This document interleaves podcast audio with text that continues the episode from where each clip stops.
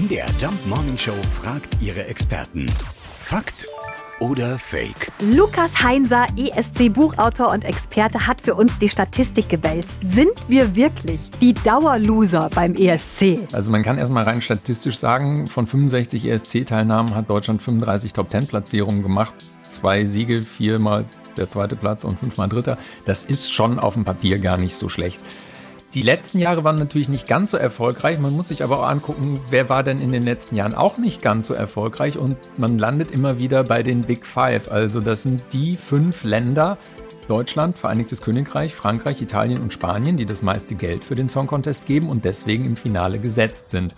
Die müssen nicht durchs Halbfinale und das heißt, die müssen quasi so den Kaltstart hinlegen im Finale, was die Mobilisierung des Publikums angeht. Also Deutschland, das Vereinigte Königreich, Spanien und Frankreich teilen sich da in den letzten neun Jahren durchaus ganz oft die letzten Plätze.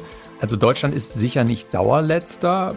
Die letzten Jahrzehnte waren jetzt nicht so erfolgreich, aber ich denke, so Acts wie Michael Schulte haben auch gezeigt, dass es da auch nach vorne gehen kann. Na bitte, das blöde Gefühl resultiert vor allem aus den letzten Jahren. Und sogar hier sehen wir vereinzelt, wir können es noch. Also geben Sie sich Mühe beim Voting. Ne? Noch ist Zeit, mit abzustimmen, wer für uns zum ESC fährt. Alle Kandidaten und ihre Songs auf mdrjump.de. Fakt oder Fake? Jeden Morgen um 5.20 Uhr und 7.20 Uhr in der MDR Jump Morning Show mit Sarah von Neuburg und Lars Christian Kade.